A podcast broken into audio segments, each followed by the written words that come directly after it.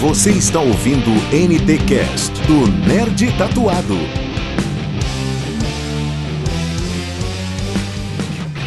Olá, nerds, cinéfilos e tatuados. Sejam bem-vindos a mais uma live aqui em nosso canal hoje. Uma live especial. Hoje estou com dois grandes convidados. Eliane Nunoz, jornalista e autora do site Blog de Hollywood. Eu tô um pouquinho nervoso porque eu tô com dois grandes nomes de jornalísticos da cultura pop.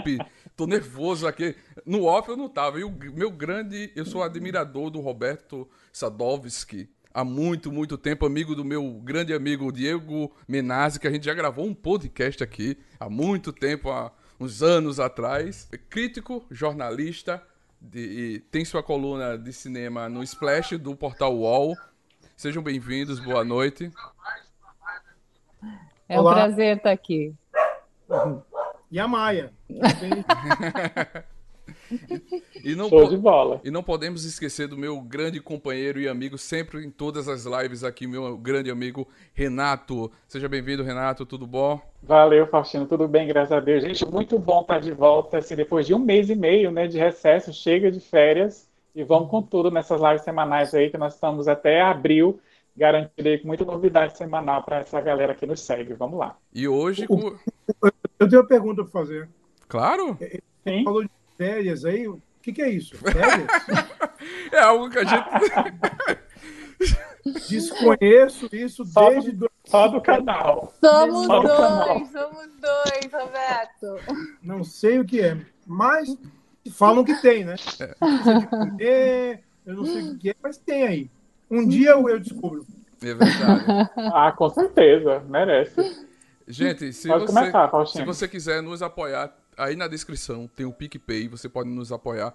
Essa live vai virar Isso. um podcast também. Esse ano estaremos na sua live aqui das 8h30 até as 9h30. Né? Vamos começar com a primeira pergunta para os dois. O que vocês acharam da primeira edição do Super Awards? Gostaram do resultado? Quem vai primeiro? Vai você primeiro. Ah, eu, achei, eu achei interessante o fato deles terem criado o, o prêmio, né? Que é uma coisa, porque se você for ver entre os indicados, por exemplo, do Globo de Ouro e mesmo do Critics' Choice normal, eles sempre deixam de lado esses, essas séries que a gente adora, a série de super-herói, etc. Então, achei Isso. a ideia muito boa.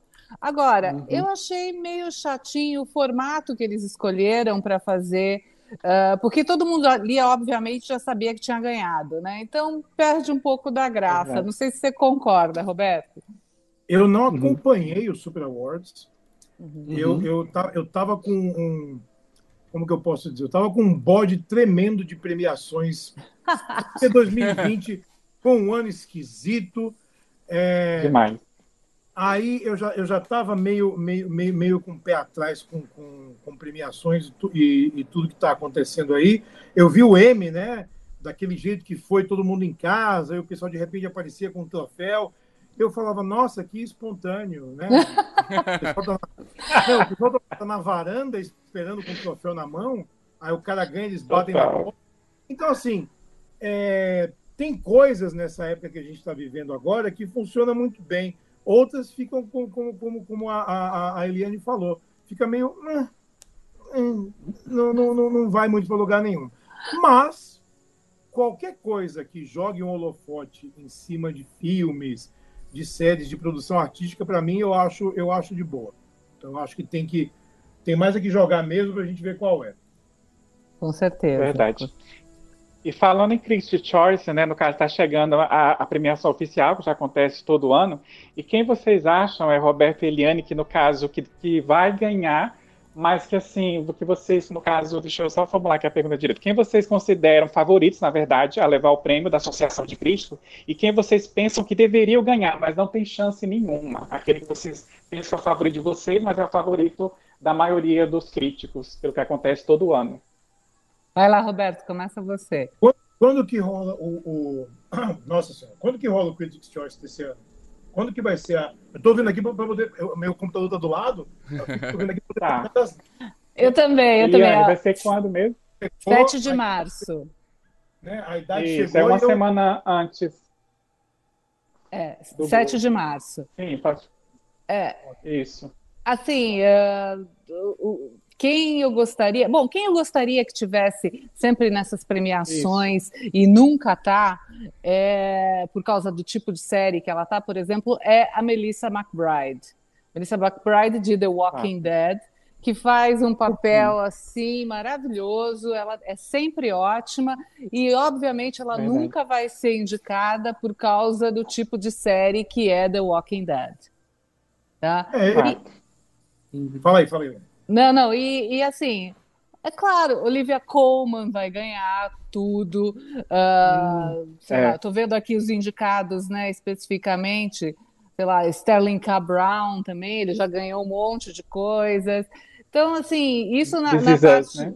É, This Is Us, que aliás, gente, não teve nada de This Is Us no, no Globo pois de é. Ouro, mas a gente, a gente fala. É, é verdade. é, vamos chegar lá. É. É, e Schitt's Creek vai levar tudo, provavelmente. Então, sei lá. Roberto, fala aí. Me, me parece, às vezes, é, é, é, não é um jogo de cartas marcadas, obviamente, né? Mas é, uhum. eu lembro há alguns anos que, que as premiações, principalmente o Emmy, estavam muito chatas, porque eram as mesmas pessoas o tempo todo ganhando os mesmos prêmios. E eu falava, Tá, gente, mas é. tem séries novas e inovadoras aí. Cadê esse pessoal? Então, eu não sei como é que funciona é, o lobby, porque obviamente tem um lobby, tem um investimento claro. grande e tal. É, uhum. Eu acho, obviamente, que, que, que, que, que Schitt's Creek é uma série que, que, tem, que, tem, que tem peso e que merece estar sempre no, me, no meio do bolo, mas, mas é, a gente sempre fica com um pezinho na, na coisa pop mais marginal, assim, né? Não tanto marginal, é. mas a gente fala, por que, que às vezes o negócio que, que às vezes acaba, acaba tendo uma, uma, uma atenção maior do público tem uma atenção pouca. Parece que aquela divisão nunca deixa de existir. E uhum. talvez seja o um momento, né? Já que está todo mundo em casa mesmo e não, não, não, tem uma não tem o que a gente fazer a não ser. É, é... Justo. Vai lá, Fausto. É verdade. É, é, é, tudo, tudo diferente. O Critical Choice, a premiação que aconteceu já anualmente, está chegando. É, é, a, a, a, a, terceira. É a, agora. a terceira estava focado. É a terceira. É, The Crow, uhum. todos os anos, é, até então, está sempre presente nas indicações. Que mérito tem essa produção da Netflix para ter grandes números de nomeação? Ah, a série é boa pra caramba, né? é verdade. Não, eles têm um bom roteiro, tem uma história que interessa todo mundo, é, tem bons atores. A fotografia é feita por um brasileiro. E a, gente, a, a, a gente meio que viveu essa história via TV, né? via noticiário. Verdade. E, e é, existe um fascínio que a, que a família real britânica exerce no planeta que eu ainda não ele é, ele é muito ele é muito verdadeiro. É como se então, fosse uma novela. Pessoas, vejo... Fala, fala aí. Não, não, é que é como se fosse uma novela. É, eu Você vejo acompanha. Que não acompanham série. É isso, é um novelão, né? Só que é um novelão real. Então é. eu vejo pessoas que não acompanham série normalmente, é, completamente envolvidos com The Crown e comentando The Crown. Aí eu pergunto, mas você viu a série e tal? Não, não gosto de série. Gosto de The Crown. Então, assim, é, se uhum. tornou um, um, um, um, marco, né, um produto muito diferenciado nesse, nesse sentido. E, obviamente, é absurdamente bem produzido, é, o elenco é, é anormal de tão bom, é bem dirigido, é muito bem muito. escrito. E como a família real reclama das coisas, aí eu tenho certeza que eles estão fazendo tudo certo. É verdade. Boa observação. É, não, e, ó, eu acho que a gente tem que falar, e eles escolhem também atores coadjuvantes, pequenas participações, né? Para fazerem pequenas participações que são incríveis. Você vê, por exemplo, a Gillian Anderson fazendo a Margaret Thatcher. Ela tá de. A gente, quem conhece, quem lembra da Margaret Thatcher, né? Vai, olha aquilo e vê de joelhos, porque tá maravilhosa. Então, assim, demais, eu acho demais. que isso é uma, é uma coisa muito, muito interessante que a série tem também.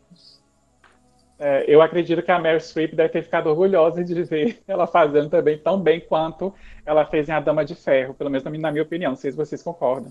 Eu concordo plenamente. São duas coisas completamente é. diferentes, mas eu acho que é. ela tá maravilhosa. E, e, tem... e outra aqui. Pode ir. Hum. E, e, quem lembra da Gillian Anderson, sendo a Gillian Anderson, vendo a série, você fala, cara, eu não, eu não posso achar Margaret Thatcher uma mulher linda, não, não posso. Mas é inevitável. É a sinceridade é a melhor, amo. É a Margaret Thatcher, mas você vem falando, não, é errado. É um erro, mas, mas fazer o quê? É verdade. Uhum, verdade. Eu vou deixar a 4 pro Faustino fazer, que ele é fã da série. Eu vou hum. passar para 5, que eu gosto mais dela. Vamos lá. É Dark, né? Vamos falar um pouquinho de Dark, é uma série alemã que teve a terceira e última temporada no passado. É, você, assim, e ela merecia, eu acho, pelo menos na minha opinião, mais reconhecimento por parte das premiações, assim como teve aclamação de crítica e público. Vocês concordam com isso, Eliane e Roberto? Olha, é que, assim, eu, eu achei que poderia ter aparecido em algum momento. Eu, Vai, Roberto, eu, fala. É, eu acho que talvez seja um pouco confusa também. Então, o texto, às é. vezes, ele é um pouco confuso de dar, que ele quer, ser, ele quer ser muito mais esperto do que ele realmente é. Mas eu acho uma série, uma série muito digna. Porque, assim, tem uhum. tanta série nova e tanta coisa que aparece e tanta coisa que a gente fala, isso aqui podia estar tá lá, que a gente ia ter que passar o ano inteiro fazendo premiação, que são o quê? 500, 600 séries novas por ano? É, muito. Ela depende muito de lobby, ela depende muito de outros fatores que vão além da qualidade. Da... É, não tenha tanto lobby para poder acontecer como as Exato. outras séries. Parou. Não, eu concordo, eu concordo com, com o Roberto, e assim, eu, eu sempre lembro, não sei se vocês vão se lembrar disso, de um número musical que teve num, acho que foi um M, há muitos anos atrás, uh, que era o, o Andy Samberg, é, era o Andy Samberg que fazia uhum. assim, que era aquele cara que queria ver todas as séries para poder votar no M, para dizer que tinha visto todas, e não conseguia, mesmo ele indo para um bunker e ficando lá seis meses, ele acabava perdendo coisas. Então, eu acho que essas premiações, assim, não adianta, por mais que uma pessoa que vá lá votar ela não consegue ver tudo. Então, ela acaba sempre perdendo, muitas vezes, uh, e a gente sabe como é que funciona, ou funcionam os americanos, especialmente, né? Bem que, uhum. é, que eles não veem coisas muito de, de externas. Uh, então, assim, eu acho que é um problema deles, por exemplo, uma série como Dark ter ficado de fora. E como Dark, tem várias outras, as séries uh, lá de suecas, dinamarquesas, norueguesas, espanholas. espanholas. Então, eu acho que uhum. sofrem do mesmo problema. É, é, é, Verdade. Que no Oscar. Até porque essas premiações, a função dela. Fala, fala aí. Não, pode falar, pode falar. Então, a, a, a, a função dessas premiações, no fim, é de uhum. qualquer uma delas, nunca é escolher o melhor. Nunca é. É, é, é, sempre é, celebrar a indústria, celebrar as pessoas que fazem a indústria, fazer um bom show, né? Um, porque são programas na TV também que a gente acaba assistindo. E, claro, né, dar um recorte do, do, do, melhor na visão de quem faz. E eu acho isso, eu acho uhum. isso incrível. Mas nunca vai ser uma, um, uma seleção das, das melhores séries. Só me espanta muito quando eles colocam uma série muito ruim, ou um filme muito ruim, que eu acho que aí sobressai demais. Mas quando você vê os é. indicados, não tem nada que você fale, ah, é, é, isso é péssimo. Do, do, do Critics' Choice, né? não, nada que você fale, eu tiraria isso da outra, né? É, uhum. é uma celebração, é uma, é, é, uma, é, uma, é uma festa. Eu acho que como festa é isso. É verdade. E, verdade. E, e também teve a questão do Oscar, né? Mudou depois de Parasita em 2020, que filmes estrangeiros não eram bem vistos, né? No Oscar e com Parasita fez essa mudança total de olhar para séries, filmes de outro, outras regiões fora dos Estados Unidos. É, se, se você me permite, eu acho assim, eu acho que Parasita foi um filme que teve é um bom filme, claro, não estou falando nada contra, mas é um filme que teve a sorte de chegar no momento em que a indústria estava querendo mostrar que era inclusiva. Tá? Talvez se, ela, se ele tivesse chegado há dois anos atrás, ou daqui a dois anos, talvez ele não tivesse tido é, esse resultado que ele teve. Realmente. Realmente. É. Apoiado. E, e, no fim ah, das contas, ah. pra, bem da verdade, é, meio que não mudou nada, né? Exatamente. A gente, a gente, nem sabe ainda qual vai ser a consequência. Se você pensar Caramba. que Parasita foi no Oscar no ano passado, e parece que já fazem, sei lá, 10 anos que aconteceu o Oscar no ano passado, é, eu não sinto que teve nenhuma mudança. Não. Na verdade, indicações de mulheres, faltaram indicações de, de, de artistas negros, faltar. Aí existe um movimento para tipo, vamos corrigir o curso um pouquinho aqui, mas essa correção ela é muito fugaz, ela, ela não se sustenta. A gente está vendo as premiações corrigirem curso há mais de 10 anos. E não vai mudar, porque é, a obrigação deles, em primeiro lugar, é com a indústria e é com a, a, a audiência que a festa tem. Então, se for bom para a audiência, vai ter. Se for uma coisa que você não pode ignorar como parasita, é, a gente vai prestar atenção. Mas se pensar bem, a Vida é Bela foi mega louvado como abertura para é, produções de outros países, né? Ganhou Oscar de melhor ator também.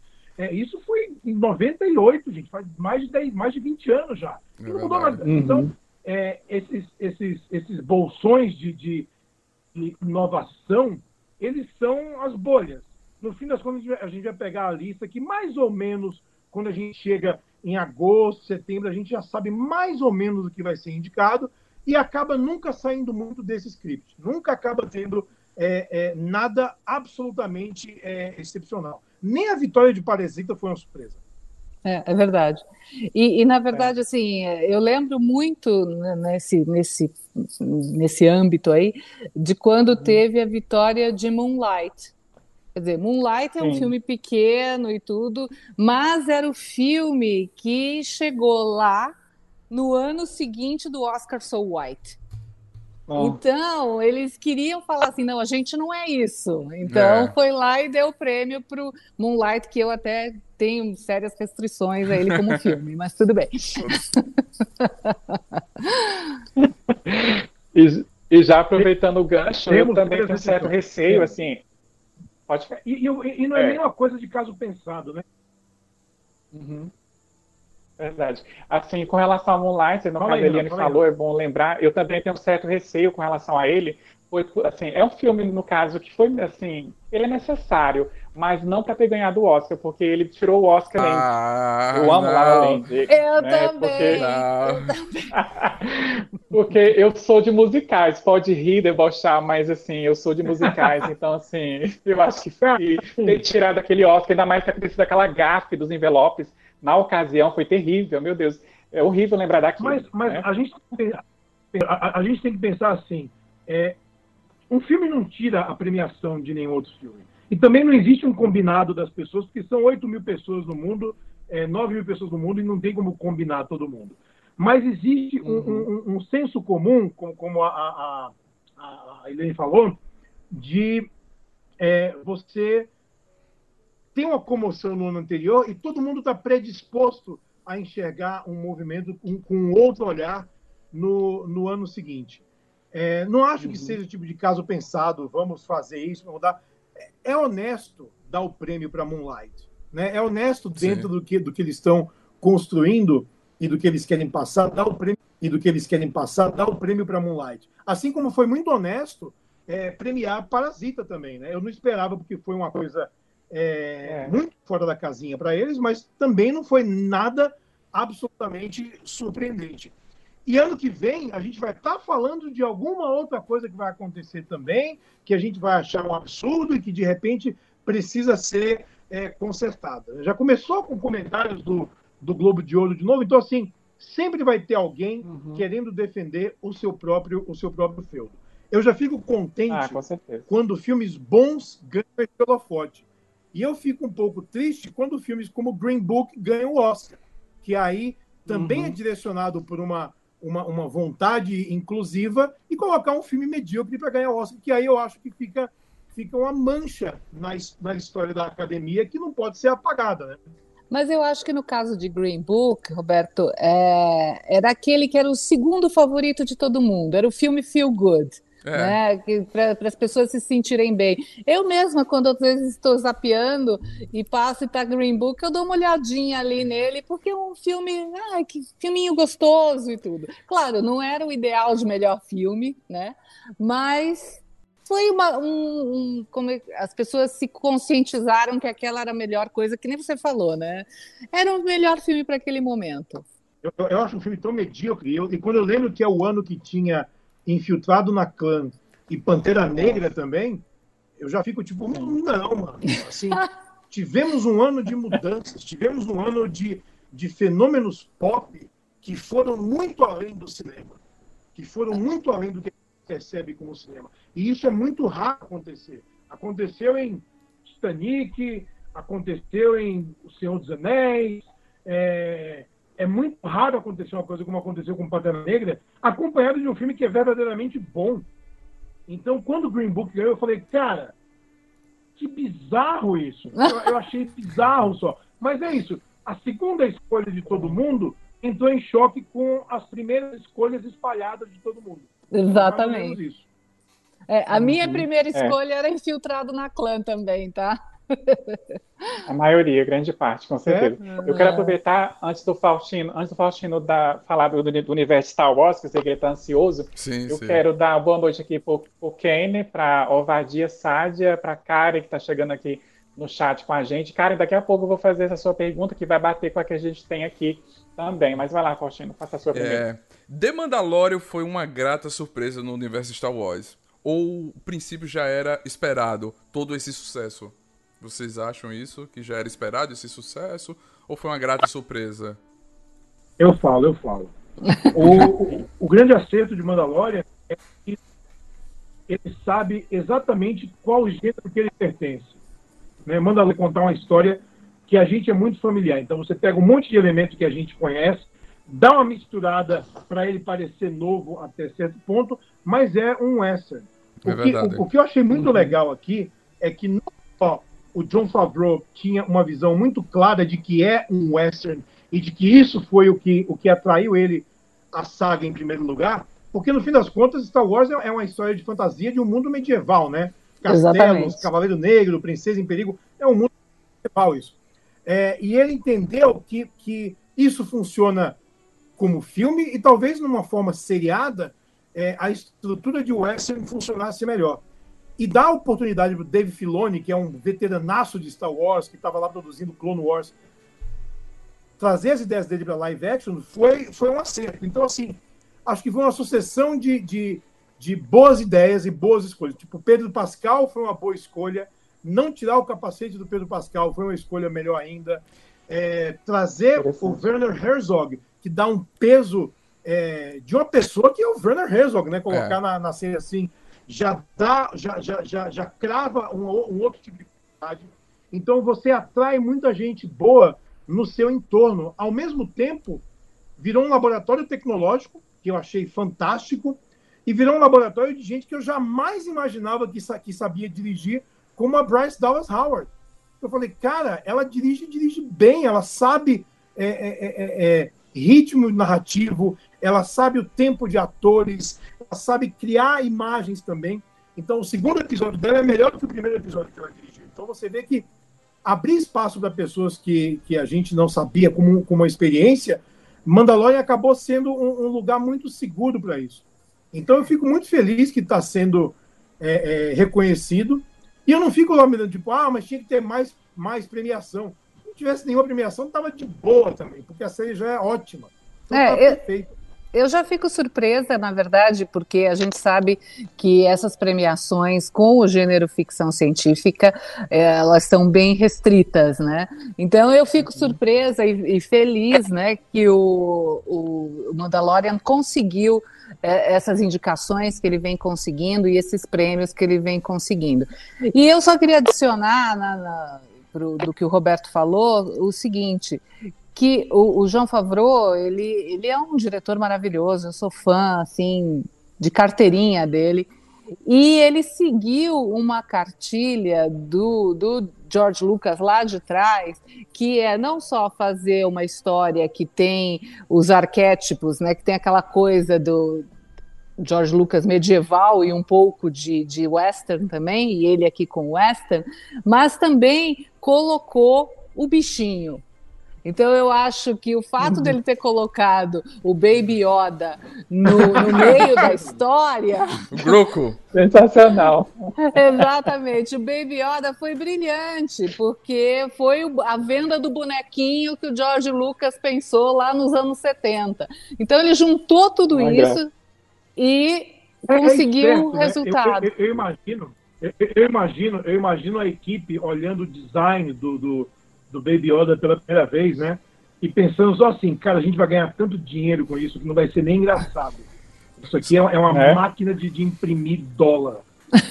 Só... Tanto que o público deu um nome para o personagem, e a gente sabe o nome do personagem. Né? Porque é The Child, depois é Grogu, mas sempre vai ser Baby Yoda, não é, tem vai. como fugir disso. É, é fazendo aquele personagem e o som das moedas no fundo. Plim, plim, é. plim, plim. Não, e no final, e no final ele dá aquele final da segunda temporada, não vou falar o que, que é para quem não viu, mas assim, no final da segunda uhum. temporada ele ainda dá aquele presente para os fãs. Quer dizer, os fãs vão à loucura, né? Então, não tinha como dar errado. É verdade. Agora, agora, agora sim, será que é só eu que viajo na maionese ou a primeira vez que eu vi a né? foto? Não, sim, é só uma, uma impressão que eu tive. A primeira vez que eu vi a imagem, a foto, acho que foi no meme mesmo, assim, acho que é porque eu viajo na maionese, mas, assim, eu me, me, lembrei, me lembrei muito do, do Baby Dinossauro, da família Dinossauro. Será que eu tô louco? Você tá louco, amigo. Olha, eu não A primeira impressão. A primeira impressão, gente, não me julgue, a primeira impressão, mas tá. passou. Vai lá, Roberto, completo. Tá. Pode completar. Porque ninguém nos Estados Unidos nem lembra que existiu Família Dinossauro. Não foi sucesso. Então, pois é, gente. É, é, é uma lembrança muito distante para eles. É verdade. Imagina. Agora, no caso, eu vou fazer a pergunta aqui da Karen, que está aqui no chat, emendando com uma minha aqui que está na pauta, que é a 8, que vai ser bem legal. É, sobre a questão dos injustiçados do Oscar, Roberto e Eliane. Além, é claro, da gente lembrar da Amy Adams, que eu estou lembrando aqui da Glenn Close, que eu anotei, Quais outros assim que vocês lembram que são os escapados, os ignorados do Oscar? E, e pensa no, nesses injustiçados, você tem os vários de de tempos atrás, você lembra de Deborah Kerr, você lembra de Orson Welles, você lembra de Peter O'Toole, então vários deles e hoje em dia, na verdade, a Glenn Close e a Amy Adams que estão aí num filme juntas é, são, são, as que vêm primeiro à mente. Eu adoraria ver a Amy Adams ganhando um prêmio. E a Glenn, eu ainda acho que aquela foi roubalheira, foi roubalheira não terem dado aquele Oscar para ela e derem para a esposa. É, Exatamente. Verdade. Roubalheira é Nossa, é brincadeira, a... tá, gente? É coisa de fã, tá? Gente, as duas foram seis vezes indicadas e nunca ganharam. É uma covardia mesmo assim. Porque vamos ver se com Era Uma Vez um Sonho agora da Netflix, se elas entram em alguma coisa e são ali destaques, né? Enfim. Vai lá, a, coitada, a coitada da Amy engordou, hum. se enfeiou, se acabou e não deram nenhuma indicação então... para o Globo de Ouro para ela. Sacanagem, gente. Exatamente. é. Resultado ruim hoje nisso. É. Mas, mas o filme é medíocre, ah. é horroroso. o, filme, o filme é uma pataquada horrorosa, é triste, ruim. Elas são mega caricatas. Não, duas. não. não, não não era para ter indicação para ninguém. Esse filme tinha que ser esquecido na vida. Assim. Não, eu vou... é, é, muito assim. O filme certo. Eu, eu, eu, vou, eu vou além de fraco, viu, Eu acho, eu acho um horror mesmo. Não, mas eu, eu não eu, acho que é, as é, duas é, são caricatas. É, um, é um pornô da pobreza, gente. É horrível isso. Vamos enfeiar o povo. Só, só, só faltou sujar o dente das meninas atrizes para poder dizer, nossa, como a gente está no personagem, até o dente a gente sujou. Não, não é, não, não é por aí. Às vezes, é. a, o tempo vem e o tempo vai e não, não rola. Acontece. Né? Alguns têm é, muito, o filme né? como a Mary Streep, outros só é lembrar... poucos. Acontece, construído em cima delas. O filme foi feito, mas é que nem, é que nem aquele Histórias Cruzadas, sabe? O The Help, que é um outro filme absurdamente medíocre, mas foi feito para tentar garfar a indicação para as atrizes. Mas tá todo mundo é. ruim ali, não tem ninguém bom ali. Tá é, isso eu concordo medíocre. com você. Viola Davis, Octavia Spencer, Jess, ninguém se salva naquele. É, então eu também, acho que é, é, todo ano aparece um filme assim que, que é um filme fácil de ser popular, sabe? Porque é um filme que, uhum. que, que não exige a gente prestar muita atenção. Se você liga e vai passando de canto deles e fala, olha, ela tá bem, tá de boa. Só que a gente tem que prestar atenção, né? A gente trabalha com isso. Então esse é, esse é o problema. A gente tem que ver tudo um pouco, eu né? até me espantei que o filme não mais sucesso, né? Que não fez, que nem os outros, tem uns filmes medíocres aí, né? Tem uns filmes da Netflix que, pelo amor de Deus, né? que o povo abraça como filmes bons e são as porcarias. E eu não sei como é que esse também não foi abraçado como nós, grande filme do ano. Estamos evoluindo. Se a gente tivesse em 1996, as duas ganhavam Oscar. É, é, foi longe, é, foi igual, longe. É igual o Esquadrão Suicida ganhar Oscar de melhor maquiagem. Ai, ai. Não, é, isso também é de lascar, né? Mas é. tudo bem. Mas eu, eu sinceramente, eu sinceramente eu vou defender a, a Amy Adams e a Glenn Close no filme, porque eu acho que elas são a razão da gente ver o filme. E Olha. coitadas, né? Se enfeiaram pra caramba, merecem. Isso sempre merece um Oscar. Ela foi incrível, depender de tudo, é verdade. É, já, agora, agora eu vou falar. É, diziam, diziam que para você ganhar o Oscar você precisava ficar sem falar, na, atuar, porque teve a teoria de tudo, e depois teve o regresso do, com Leonardo DiCaprio. Esses dois anos a galera falava, ó, ficar sem falar e se enfeiar um pouco, você ganha o Oscar, né? Não, mas isso, isso é histórico. Você tem a Charlize Theron com Monster, mas que ela tá maravilhosa. Você tem é, é, é. Daniel Day-Lewis com o Meu Pé Esquerdo. Isso você tem, você tem um monte de, de exemplos aí de gente que se enfeiou e foi lá e conseguiu o Oscar. Isso é clássico sim, sim. já. Agora a gente está falando de atrizes e falando, citamos no início The Crown, então a gente vai falar agora sobre a Vanessa Kirby ela é uma das favoritas, né? Eliane Roberta está, no caso, no Oscar ali entre as favoritas. Vocês concordam, no caso, dela receber essa nomeação no Oscar 2021, a Eterna Margaret, daí da primeira e segunda temporada de The Crown? Eu acho a Vanessa Kirby o máximo. Eu acho que ela é a melhor coisa do filme. E olha, olha é, esse... eu concordo e concordo muito. Por... Delay. o, o, que me espanta na Vanessa Kirby é, é, que ela faz parecer muito fácil, né? É impressionante. Uhum. Ela Total. faz parecer com que não, não tem esforço ali. E quando você não faz o esforço, as coisas têm muito mais naturalmente. Eu, eu acho um absurdo. Então, é, a primeira cena do, do, do, Pieces of a Woman, que, que, uhum. que não só ela, né, mas todo mundo em cena ali, e a direção do filme também, é, é, é eu, eu, sou um pouco contra essas pirotecnias de fazer um plano sequência por fazer, Sal, mas nesse caso é, ele é totalmente integrado na narrativa, né? Porque a gente começa a ficar nervoso com a, a, a coisa a, a, coisa que não acaba nunca, junto com ela. Então, é, fazer isso sem ter um corte é, e a gente imagina o trabalho que deu e manter esse nível de energia esse nível de compromisso com a personagem, eu acho que é uma, é uma coisa do outro mundo. Eu, eu sou fã da Vanessa Kirby do mesmo jeito também. Eu acho é. ela incrível. E, e eu Show. acho assim, ela tem uma carreira que ela já demonstrou desde o The Crown e até passando pelos filmes de ação que ela fez, até Hobbs e Shaw, sabe? Ela é Exato. é sempre ótima em tudo que ela faz. Então, assim, é. eu acho que é, é uma atriz muito completa e, e, e, aquela cena do Pieces of Woman, eu só conseguia gritar para ela: mulher, por que, que você não vai para o hospital, gente? Que desespero, né?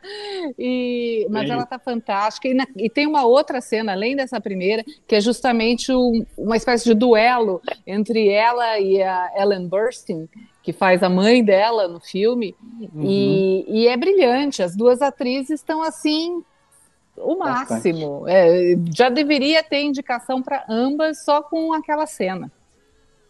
Verdade. É muito difícil construir um personagem que é contido.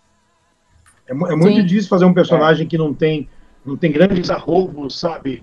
É, momento que a música sobe e tal. Fazer um personagem contido é, é, é, mais difícil do que fazer um personagem espalhafatoso. Por isso, isso que é verdade. eu defendo o Leonardo DiCaprio no regresso, que apesar de ser um, um cenário muito grandioso, né, uma coisa muito, muito gigantesca, o que segura o filme é a performance dele. Né? Ao contrário do Ed Redmayne, que fez um cosplay do, do, do Stephen Hawking e ganhou, e estava lá concorrendo.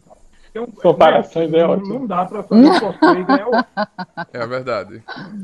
A animação Dois Irmãos está sendo muito mencionada nas disputas e saiu hoje na lista do Globo de Ouro. O, é, o termômetro do Oscar, né? A Caminho da Lua e Soul seriam os grandes concorrentes nessa categoria que impediriam a vitória dele? Ah, eu acho que não tem para ninguém. Eu acho que Soul vai ganhar e, e o resto é só concorrência. Ele já tem ganhado é, vários prêmios aí, né? Sim, existe uma certeza esse ano é que Soul, Soul já vai ganhar tudo, porque se não ganhar é o fim da picada. O, o Dois é. Irmãos é um filme ok, gente, mas não tem nada demais nele. É um filme. É, é que nem Fofinho. os dois, muito bonitinho, muito bem escrito, é. Mas não dá nenhum passo além. É fofinho, mas não dá um passo além. O Wolf Walker dá um passo além, que eu acho bem legal, que está na, tá na Apple, e, e mas uhum. soa uma coisa absurda. Eu imagino a reunião do, do, do, do para fazer o pitch desse filme, né? Tipo, olha só, eu quero fazer um filme sobre o, o significado da vida e o propósito da existência é, e o pós-vida e o pré-vida e não tem nada religioso no filme e tem uma troca de corpo também de um cara com um gato, tá? Uhum. Então, assim, não, e a gente vai passar beleza, um bom tempo lá no meio faz, da morte, faz, né? Faz, boa. Fora da casinha. Então, assim, eu não acho, eu não acho que, que Globo de Ouro é termômetro do Oscar, não. Na verdade, acho, eu acho concordo. que Globo de Ouro é termômetro para nada. É, uhum. O, o, termômetro do Oscar são outras premiações, e as premiações de classe fotógrafos. Então, essas sim são as premiações, o, o, o, termômetro do Oscar. O Globo de Ouro, no, quando muito, eles acertam no chute. A mesma coisa. Não, é verdade. Dito gente... isso, eu adoro assistir o Globo de Ouro, porque tá todo mundo cada vez mais bêbado. Né? Já tem as mesas, né? As mesas ali do coquetel, exatamente. Não, mas é, é aquela coisa, né? No passado, eu acho que o Globo de Ouro realmente era conhecido como um termômetro do Oscar e tudo, mas isso ficou lá atrás. Hoje em dia, eu concordo com o Roberto. O, o SEGS, por exemplo, dá muito mais ideia de quem vai ganhar ah, é. o Oscar de melhor ator, atriz, coadjuvante do que qualquer outro.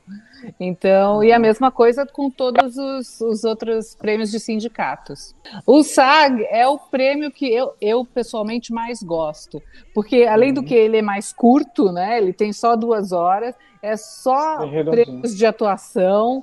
Então, eu, eu adoro assistir. Elas estão sempre muito bem vestidas no, no, no SAGs. Elas são sempre bem vestidas em qualquer lugar. Isso aí não, não tem como negar. É, é, mas no Oscar elas têm uma preocupação de estarem mais vestidas ah, para o Oscar, né? Então eu gosto mais dos SEGs, eu acho que elas funcionam melhor sempre. Ó, o Jefferson aqui no nosso chat está falando, sou é top. E o Marcos Kelly chegou aqui. Boa noite, Marcos. Fala, Roberto. Tá ouvindo? Parou? O que foi? O que eu tenho que falar? O que eu fiz? Não, se você, se você quer completar alguma coisa que a Eliane falou. Eu, eu, vejo, eu vejo você mexer seu lábio e o som vem para mim depois. É, é, o famoso delay com a net lenta, é. exatamente. É. Verdade. Não, a, a, gente vai sempre ter esse gap aí, porque depois que vocês falam, demora um pouco. Então, demora um pouco para ouvir a resposta. Então tem que ter o. Se, sem o gap a gente não vive hoje. É, o, o, hoje é a nossa vida, né?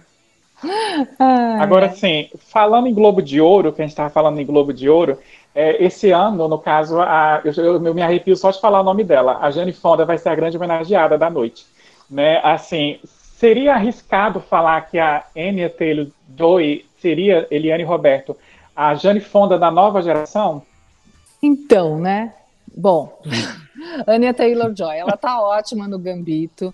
É, eu gosto dela em Emma qual, qual, também. Qual desculpa? Peraí, Roberto, peraí, deixa eu terminar o meu, meu pensamento. então, é, segura. Segura aí. Ah, tá é, então é o seguinte, eu acho que ela é uma boa atriz. mas chegar nos pés do que era Jane Fonda. Ok, que Jane Fonda no início da carreira dela também era meia boca, tá? Mas é. assim, mas eu não, eu não vejo na Anya Taylor Joy aquela aquela força, aquela coisa que a Jane tem. Então, assim, uhum. é, eu acho que é uma boa atriz. Eu acho que vai ter uma carreira longa, mas não acho que vai ser uma estrela. Uhum. Pronto, falei, ok. Roberto. Fãs do Gambito vão vir assim eu... com facas para cima de mim. Imagina, que isso.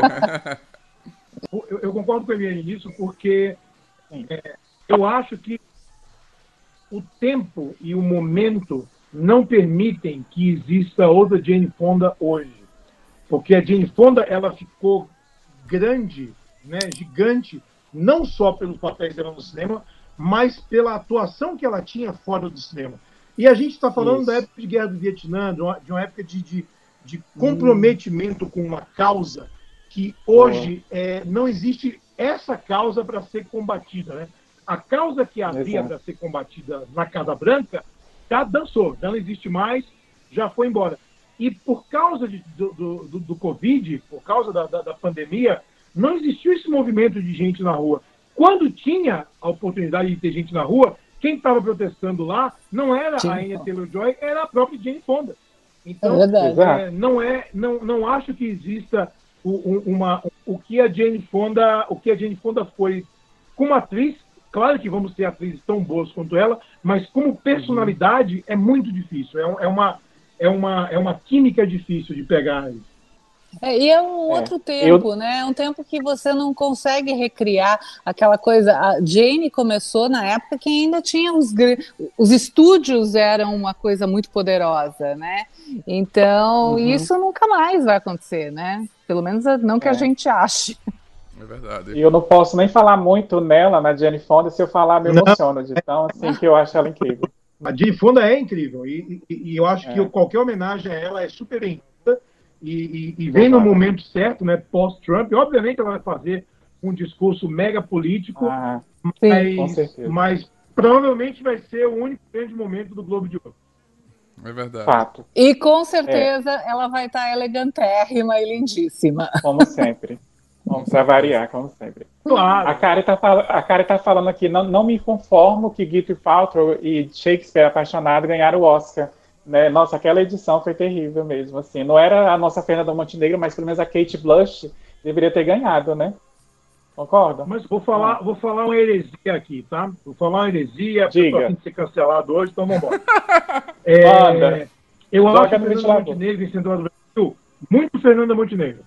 Eu enxergo uhum. ela, não enxergo o personagem. No Central do Brasil, é. eu lembro da Marília Pera, e aí sim eu vejo uma performance com nuance, uma performance que eu acho foda. A Fernanda ela tem uns momentos incríveis no filme, mas nada que tenha me arrebatado. É, a gente uhum. fica muito falando da Gwyneth Paltrow por causa da, da, da Fernanda Montenegro, mas esquece, obviamente, que tinha Kate Blanchett e Elizabeth, que deu uma performance mais Exato. contida, com mais nuance. Mas, de novo, ninguém ali tinha uma performance ruim. Não vou nossa, que uhum. performance horrível. Né? Naquele ano, a performance ruim foi do Roberto Benini, e que ganhou o Oscar de melhor ator, que é o fim Concordo. da picada, concorrendo com, com Tom Hanks, com Nick Nolte, com Ian McKellen e com Edward Nossa, era mesmo. Não dava é. para chegar perto de nenhum dos quatro ali, e ele, obviamente, era o mais fraco, mas foi o lobby do, o lobby do Harvey Weinstein ano que funcionou muito. Mas eu não acho que é, a gente tem que. Acho que é por aí. Não acho que a, uhum. a, a, a, pegada é essa. A pegada é: vimos uma festa em que o lobby foi muito mais forte do que qualquer outra coisa. Os filmes são ruins? Não acho Shakespeare Apaixonado um filme ruim. Eu não acho que ele ficou na história como o Resgate do Soldado Ryan, por exemplo. Sim. Ou Além da Linha Vermelha. Ou o próprio Elizabeth. Eu não acho que ele estava que ele, ele no mesmo nível, né? Porque se você pensar, o que, que o John Madden fez de tão incrível depois de Shakespeare Apaixonado? O, o Grande Hotel Marigold? Então, assim, não, né?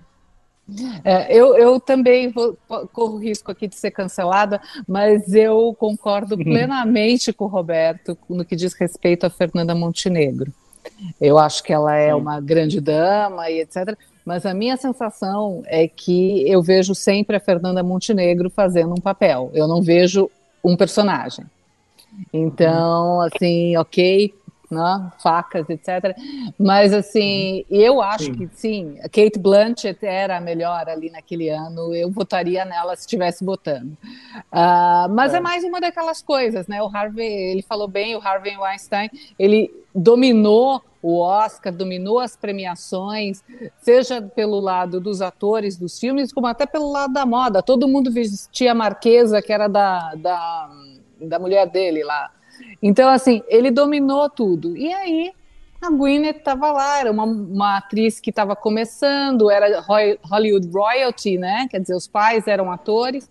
Então, era uma, era uma escolha fácil de fazer para todo mundo ali. É verdade. É. Uhum. Como a gente está chegando na reta final, já é a parte final da nossa live, a gente vai passar para as perguntas individuais, viu, Roberto? A primeira vai para a Eliane e depois o Faustino vai fazer a sua. Tá bom? Vou fazer da Eliane aqui primeiro tá bom? Eliane, eu queria saber de você, da, da, experiência que você tem de trabalhar em alguns estúdios que você já, já passou, como é que foi estar ao lado do elenco de The Big Bang Theory? Essa ah! que você teve, estar com ele. Divide com a gente, por favor. Olha, as experiências que eu tive com os elencos, seja do The Big Bang Theory como do Southland, né? Que eu tava com a Regina uhum. King, gente. A mulher tá ganhando tudo quanto é coisa. Então, é, é, é eu sempre digo que eles eram pessoas muito profissionais, muito simpáticas e muito acessíveis. Então, assim, os meninos do Big Bang Theory eram muito divertidos nos bastidores. Você estava lá conversando com eles, eles falavam alguma besteira, alguma coisa assim. Então, eram pessoas muito divertidas e acessíveis. A Regina King, e eu vou dar uma, um, uma coisa assim de bastidores é, que eu nunca falei em lugar nenhum, estou falando aqui agora. Uau! na verdade, eu queria trazer na época só o Ben McKenzie, porque ainda tinha aquela coisa das pessoas serem fãs de The O.C. E aí o uhum. estúpido falou assim: não, a gente te manda o Ben McKenzie, mas você tem que levar a Regina King junto. Ah, meu Deus. Então eu falei, ah, Tá, não, ela é uma boa atriz, tal. Eu já vi alguns filmes com ela, tudo manda ela. E, na verdade, ela dominou todas as situações que a gente teve ali com a imprensa, porque ela é uma mulher sensacional, é uma mulher inteligente, que sabe falar é. e tudo. Então, assim, é, foi, foi um prazer tê-la aqui, foi um prazer ter os meninos do The Big Bang Theory e ter essa oportunidade de estar com todos eles. Ah, bacana. bacana. E, lá, Roberto, é, qual. Nos fala um pouco dos tempos clássicos da revista 7 e também do seu canal que hoje ainda existe, que é o Nedorvski, que eu conheci você lá nos seus vídeos, virei fã a partir do, do seu canal. Você está falando do tempo da, da, da 7 e do Nerdovski? Isso. Tem uma cortadinha, mas é isso, né? Isso. Yes. Cara, a 7 foi a minha, a minha grande escola até porque uhum. eu tive a melhor professora, que foi a, a Isabela Boscov, que era a editora-chefe quando eu entrei na SET. E se, se, eu, se eu escrevo alguma coisa que vale alguma coisa hoje, é porque ela me direcionou a entender esse mundo e a saber como transmitir isso tudo em palavras. Então, a Isabela ela é a, a, a grande responsável por eu ter aprendido como isso tudo funciona, né? Sem falar das minhas outras, as outras pessoas todas que são influentes, que eu continuo lendo, que eu continuo consumindo. Quando, quando eu estava no set, é, eu entendi que, é, principalmente uma publicação sobre cinema, para falar muito mais sobre um cinema mais pop, sem deixar de falar do cinema mais nobre, vamos lá botar bem entre aspas isso, de cinema autoral. E foi uma decisão muito consciente que eu fiz na época, e funcionou, porque a revista teve uhum. é, seus melhores momentos de, de venda com a gente, né? E de, e de resposta do público. E, e da gente começar a trazer algumas coisas e enxergar algumas coisas que iam acontecer, né?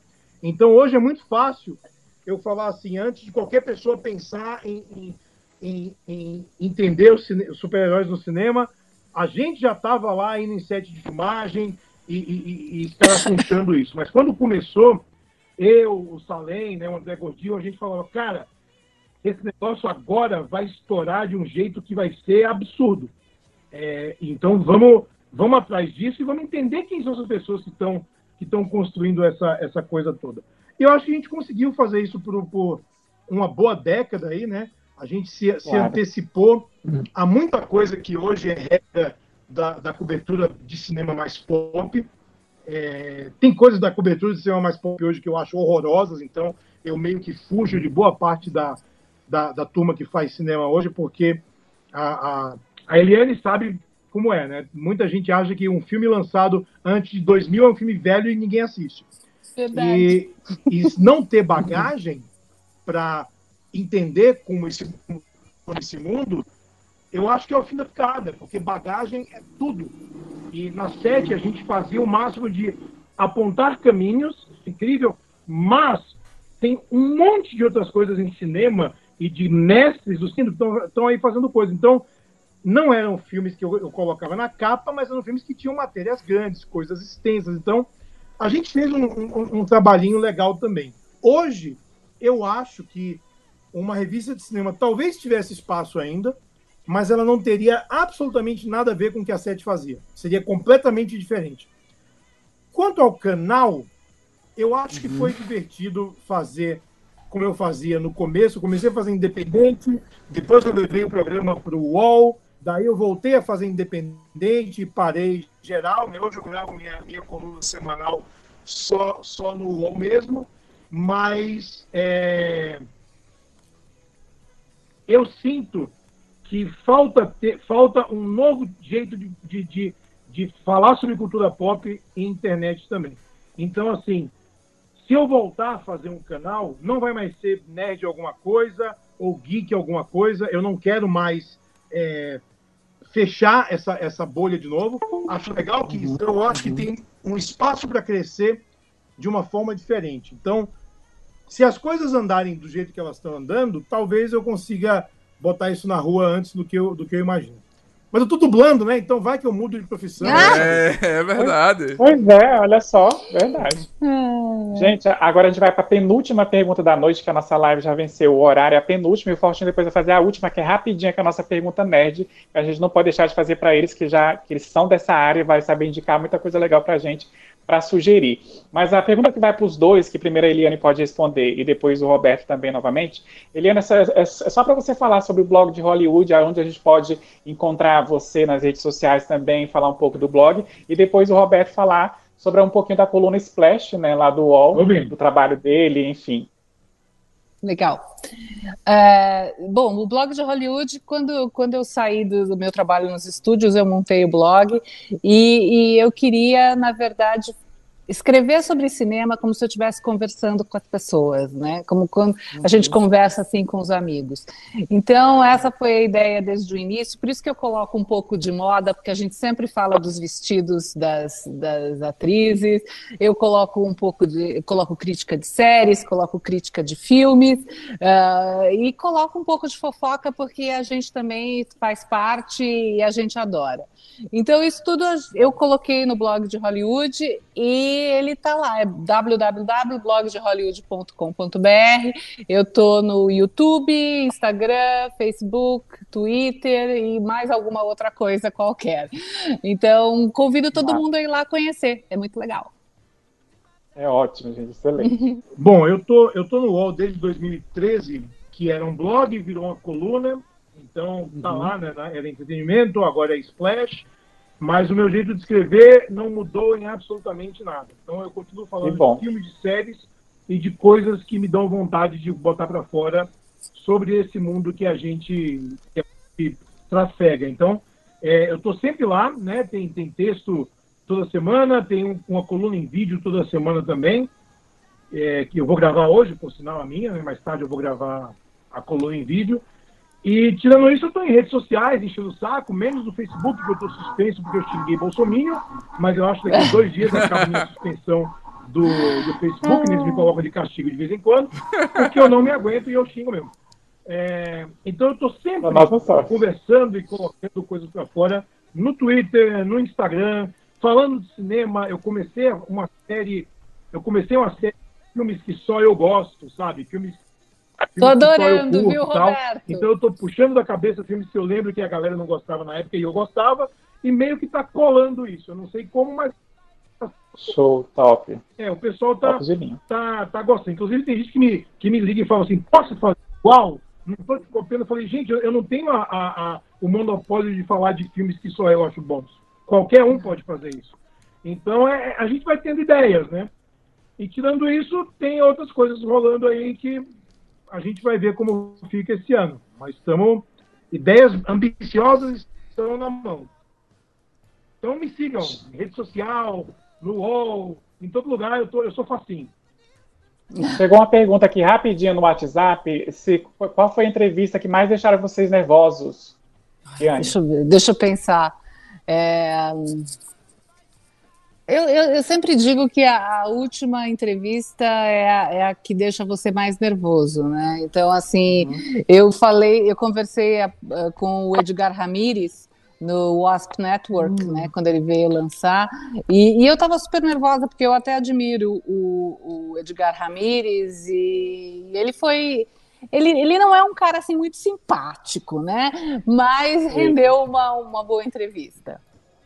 Que bom. Roberto, quem foi? Ó, oh, co correndo de ser mega, de ser mega blazer, é... eu nunca fiquei nervoso antes de entrevista. Eu já tive entrevistados que foram péssimos, mas hum. a maioria acho que são, são bem bons. Só que depois que você toma vinho com o George Lucas, o Samuel Jackson e o Rick McCallum, vinho Metidinho! Metidinho! Joga na cara! Num jantar com Vou, vou, Joga na cara. Depois que você vai no jantar que tá o Guilherme Del Toro, o Mike Mignola, o Frank Della Bonte, o ah, e a gente ficou no hotel oh, até seis da manhã discutindo a, a, a, os louvores de Planeta dos Macacos, aí você não fica nervoso mais, né? Você é verdade. Então, gente, ah, com certeza, imagino. Faustina, pergunta nerd para encerrar. Eu, eu imagino é, é, zerar a vida, né? Você zera a vida com esses grandes nomes, né? Que você segue, que Vai você lá. acompanha, né? A última pergunta a gente sempre pede para os nossos convidados indicar uma série, um livro e um filme. Pra fechar. Ah, bom, vamos lá então. Começo eu, né? Uma série. É, já que a gente está falando do para o universo nerd e tudo mais, a minha dica de série é para as pessoas perderem a, o ranço com The Walking Dead e assistirem essa que foi a última temporada que passou, né? Essa fase depois da saída do Rick, eu acho que foi muito ficou muito legal a série. Dá uma nova chance que eu tinha parado. Eu tinha parado, vou voltar a assistir The Walking Dead. É, livro. É, livro, o, eu estou lendo agora uma biografia do Walt Disney. Estou lendo no livro ah. em, original em inglês. E é muito interessante, porque o cara era, era uma sumidade, né?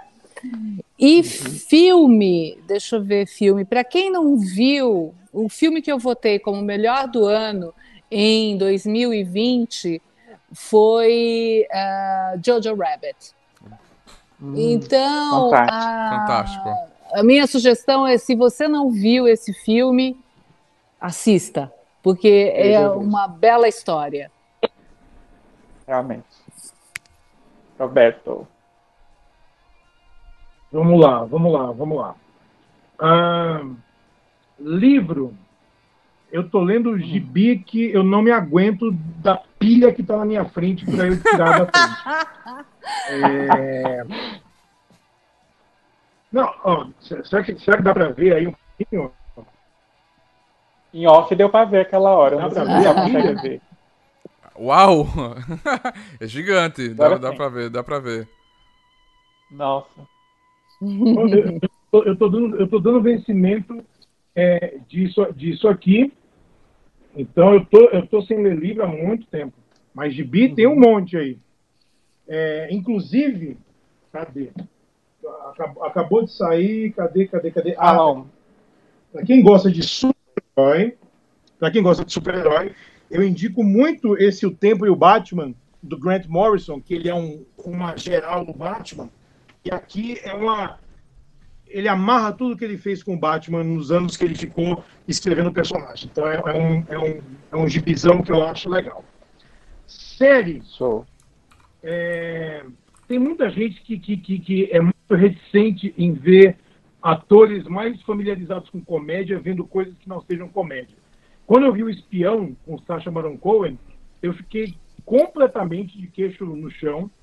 É, ele é um ator absolutamente incrível e eu achei a série tensa na medida certa, achei muito boa também. Tá na Netflix, é em quatro partes, vocês vão matar rapidinho, mas é, assistam O Espião com o Sacha Baron Cohen, que é muito legal. É a história real de um espião judeu que foi, enfim, não vou falar mais detalhes, mas vocês vão, vocês vão descobrir qual é. É um filme muito, muito difícil de, de assistir.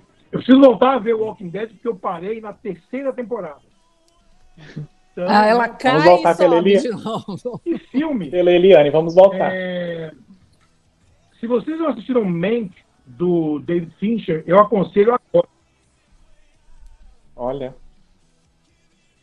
Eu, eu adorei. Eu, eu adorei, eu adorei Mank, do David Fincher. Uhum. Foi um filme pouco visto. Não é um filme muito agradável, porque ele é um filme um pouco frio, mas eu entendo a intenção que o Fincher teve em ter esse recorte da vida do Herman Mankiewicz e em, e em mostrar a pessoa. Não é o making off de, de Cidadão Kane é, é uma pessoa. Tem muita pergunta que ficou no ar no final, mas eu acho que a vida às vezes deixa a gente com pergunta no ar. Eu acho o filme belíssimo e eu adorei o trabalho do, do, do David Fincher e do Gary Oldman. Então, se você não viu Mank, veja Mank.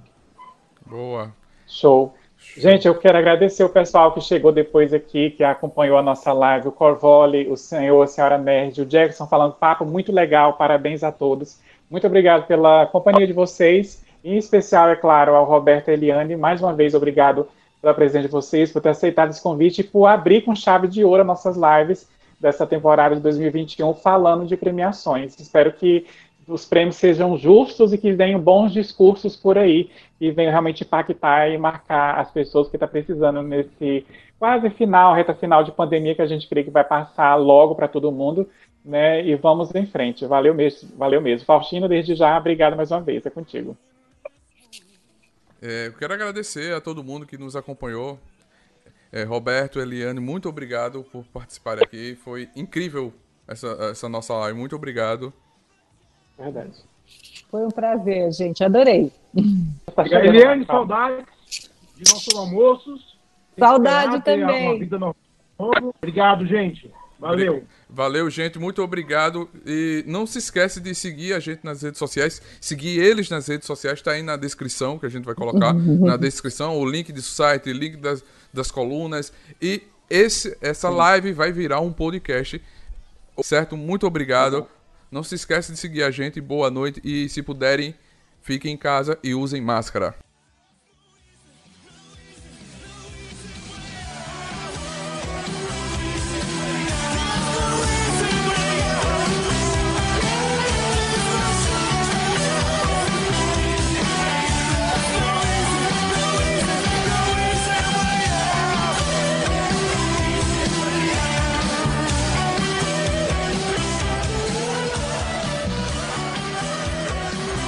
Você acabou de ouvir NTcast, do Nerd Tatuado.